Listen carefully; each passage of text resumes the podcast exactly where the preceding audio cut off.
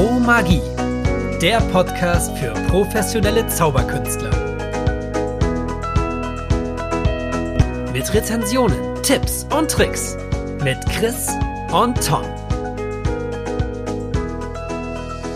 Los geht's! Einen wunderschönen guten Morgen, gute Nacht, guten Mittag. Willkommen bei Pro Magie heute mit einem tollen Produkt und lieben, lieben Dank, Tom, dass du mir das Produkt empfohlen hast. Es ist Tattoo von Bill Abbott und es gibt zwei Varianten. Du hast es schon verwendet, ich habe schon genau. tausend Ideen dazu, ja. Im Prinzip, dass wir euch das ganz kurz vorstellen, es gibt Tattoo in zwei Versionen und ich persönlich nutze die, die von Hank Morphin quasi verbessert wurde, sagen wir es mal so. Also das ist die sogenannte Morphin Edition, kostet umgerechnet mit allem Versand und Zoll, Einfuhrgebühren, weil du es auch nur aus dem Ausland beziehen kannst, um die 280, knapp 300 Euro. Ist alles dabei, was man braucht, mit einer ganz tollen Tasche und zwar geht es um Folgendes. Was ist der äh, Unterschied denn zwischen beiden Produkten? Kannst Komme ich gleich drauf zu. Ist erstmal bloß ganz kurz, dass, dass man weiß, worum es geht. Also die Grundidee dieser Handlung geht darauf äh, zurück auf die Graphologie. Also wer sich mit Graphologie schon mal oder wer das mal gehört hat, das ist genau dieses Thema. Das heißt, du hast mehrere Personen auf der Bühne, die etwas tun, verdeckt, und du kannst im Nachhinein, wenn du das verdeckt äh, bekommst und selbst wenn du es durchmischt,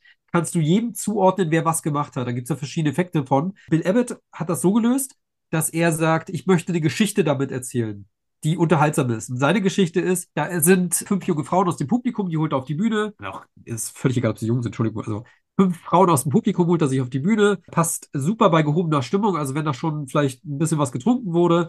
Weil es geht um Folgendes. Diese Frauen auf der Bühne sollen sich vorstellen, dass sie ein schönes Mädelswochenende irgendwie hatten. Wellness mit allem drum und dran. Und äh, sie wachen morgens auf und jede von ihnen hat ein Tattoo, das am Tag vorher noch nicht da war. Und dann sollen sie relativ schnell sich festlegen, erstens, wie sieht das Tattoo aus? Was ist das überhaupt? Ist das ein Smiley? Äh, ist das, was weiß ich, äh, eine Sonne? Und dann sollen sie festlegen, wo ist das denn? Haben sie es auf dem Oberarm? Haben sie es auf dem Bauch, auf dem Po, auf dem Steiß, wo auch immer? Diese beiden Informationen, die sollen sie jetzt relativ schnell festlegen für sich und das dann auf einem, auf so einer Karte, die sie bekommen, die ist, die ist verstärkt, ist auch ab, äh, hier so Dry Erase mäßig abgespart, dass man das immer wieder verwenden kann. Dort ist ein Körper aufgemalt und da kann man dann sagen, zum Beispiel auf dem Po ein Smiley. So. Sollen die, bisschen, müssen jetzt genau schreiben, was die malen, dürfen die auch drauf zeichnen? Ist das egal? Spielt das eine Rolle? Ob die schreiben, zeichnen? Das äh, spielt wahrscheinlich keine Rolle. Ich finde aber äh, immer, ich glaube, Rainer Mees hat das mal vorgeschlagen. Empfehlenswert ist es immer, dass ein Bild gemalt wird, weil Schreiben birgt immer die Gefahr, kann man es lesen. Und du kannst ja nicht nachfragen. Also ich glaube, Rainer Mees hat das mal gesagt. Wenn nicht, dann äh, korrigiert mich gerne. Ansonsten äh, bin ich mir relativ sicher, dass zumindest Rainer zu mir das mal gesagt hat. Also ich wäre, wäre beim Malen. Und okay. ich glaube, Tattoo ist auch nachvollziehbar, dass man tendenziell eher was, ein Bild hat als Worte, auch wenn es das natürlich auch gibt. Genau, auf jeden Fall, äh, du bekommst dann, äh, nee, du bekommst nicht, Entschuldigung, die haben alle gemalt, die vorne auf der Bühne und eine von ihnen sammelt die ein und die werden dann gemischt und dann kannst du eine Karte davon nochmal trennen von den anderen, so separieren in einem Umschlag. Die legst du beiseite, die ist erstmal raus. Dann hast du noch vier. Und was ich dann mache, ist, weil ich auch in Sachen Körpersprache recht gut äh, belesen bin und mich da auskenne, ich fange dann an, dem Publikum die Bilder zu zeigen und einfach zu sagen, okay, ich könnte mir das bei der und der Person vorstellen. Die wird reagieren. Die reagiert immer gerade wenn gehobene Stimmung ist. Und da kannst du halt wirklich dann, also ich glaube, einmal habe ich das aufgeführt, da habe ich zehn Minuten allein für das Besprechen dieser vier Bilder.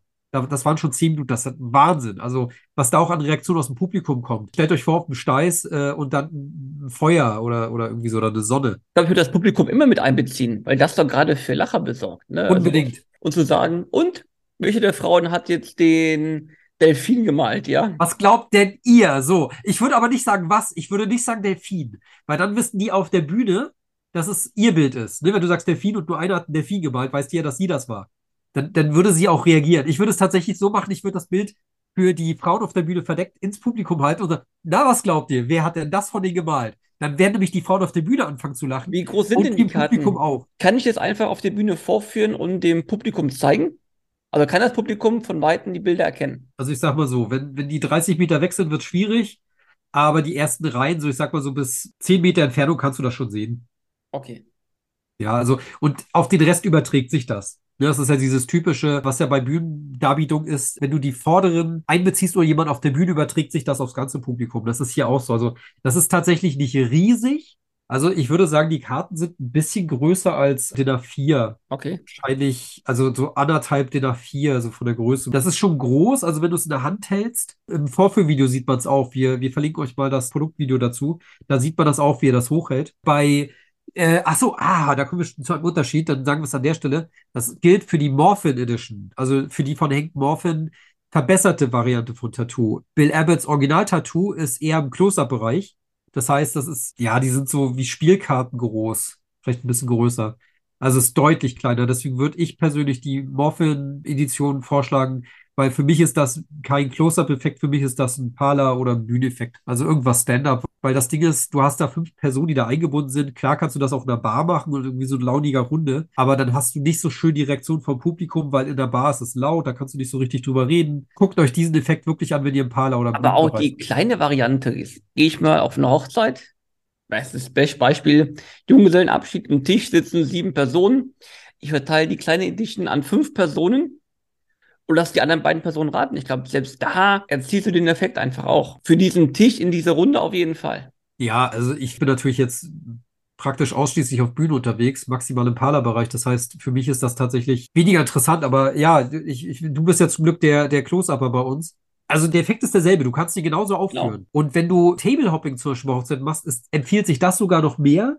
Die Frage ist bloß, ob du so einen Effekt von Tisch zu Tisch immer wieder machen würdest. An Nö, jedem Tisch Aber den. am Brauttisch vielleicht schon. Genau, am Braut mit den, Ja. mit den Trauzeuginnen. Genau, das sind auf jeden Fall mit dabei. Und da ist die Ja. Schon, glaube ich, ganz rund und kann Spaß machen. Auf jeden Fall, äh, um das nochmal ganz kurz ab, also ihr habt dann mit dem Publikum ein bisschen Spaß, so und gebt dann quasi die Karten, ihr legt euch dann irgendwann fest, ihr gebt die der Frau, bei der ihr sagt, ich glaube, sie hat das äh, gemalt, gebt ihr das zurück, sie soll es aber nicht ansehen, sie soll nicht sofort bestätigen, ob es das ist oder nicht. Das ist ähnlich wie beim Tossed Out. Man möchte gerne diesen Effekt einer großen Reaktion. Bei Tossed Out wird ja gern gemacht, setzt euch hin, wenn das eure Karte ist, und dann setzen sich alle gleichzeitig hin. In dem Falle ist es so, ja, würde ich auch sagen, haltet es einmal verdeckt, dass ihr es nicht sehen könnt und dann sollen am Ende dieser Phase alle nachschauen und wenn es stimmt, sollen alle auf ihren Platz gehen. Ist halt auch ein schönes Bild und du hast die Leute dann mit einem schönen großen Applaus von der Bühne dann quasi. Natürlich werdet ihr jeder Frau ihr Tattoo zuordnen können und jetzt habt ihr ja eine getrennt von den anderen. Also eine von diesen Karten ist separiert. Jetzt macht ihr was komplett anderes. Ihr holt den Umschlag gar nicht mehr hervor, sondern ihr nehmt jetzt eine Schreibtafel und stellt euch mit dieser Frau Rücken an Rücken. Ihr habt eine völlig andere Situation. Ihr versucht jetzt Gedanken zu lesen. Also ihr seid jetzt in einem ganz anderen. Ihr habt ja eben Körpersprache gelesen und habt so ein bisschen auf eure Intuition, ne? so verkauft ihr das ja quasi. Jetzt äh, ist es quasi ein Gedankenlesen und äh, Rücken an Rücken könnt ihr genau sagen, was diese Frau gemalt hat. Und zur Sicherheit malt sie das auch nochmal auf, dass dann, wenn ihr das beide umdreht, dass dann auch nochmal dieser Moment ist, dieser Übereinstimmung. Das ist die Tattoo-Routine. Also so ist die aufgebaut. Ich sehe da nicht so viel Änderungsspielraum, weil die Karten sind vorgefertigt. Damit ihr nicht irgendwie in eine Schwierigkeit kommt zu erklären, was, wo, wie und so weiter gemalt wird, ist da schon ein Körper drauf gemalt. Und da muss dann bloß noch sagen, Hals, Oberarm, Hand, wie auch immer. Da brauchst du dann bloß noch das eintragen. Also wenn du das jetzt auf was komplett anderes, was weiß ich, ich habe ein Auto und auf dem Auto habe ich äh, im Lack irgendwie einen Feuerstreifen drauf. Wo ist dieser Feuerstreifen? Das wäre damit nicht möglich, sondern es ist schon für diese Routine, wo es um einen Körper geht. Ihr könnt das maximal noch so ummünzen in meinen Augen, wenn das irgendwas mit Körpern zu tun hat. Wir haben vor ein paar Folgen mal über Voodoo gesprochen. Man könnte zum Beispiel sagen, okay, wo ist die Verletzung? Ist die am Hals? Ist die am Bauch? Wie auch immer. Sowas wäre tatsächlich auch möglich. Und du musst natürlich sagen, das Ding ist safe. Du Ja. kannst da nichts falsch machen. Also hundertprozentig safe, ohne großen Aufwand. Und wie du schon sagst, ich baue es ja in meiner, in meiner neuen, neuen Show ein und das wird richtig, richtig gut. Viele Lacher, viel Spaß und ich würde, glaube ich, das Publikum, wie du auch schon gesagt hast, komplett einbeziehen. Und wenn der Zuschauer ein Match trifft, entscheidet der Zuschauer. Also das würde ich auch, glaube ich, dann so spielen, wenn der Zuschauer zufällig von diesen vier, die übrig bleiben, trifft, dann trifft er einfach die Entscheidung. Ja, das ist auch cool, wenn du so einen Moment hast. Also ich habe zum Beispiel immer die Frage ins Publikum, gern bei der allerersten noch gleich. Ich halte das Bild halt Richtung Publikum und sage dann so, na, was denkt ihr?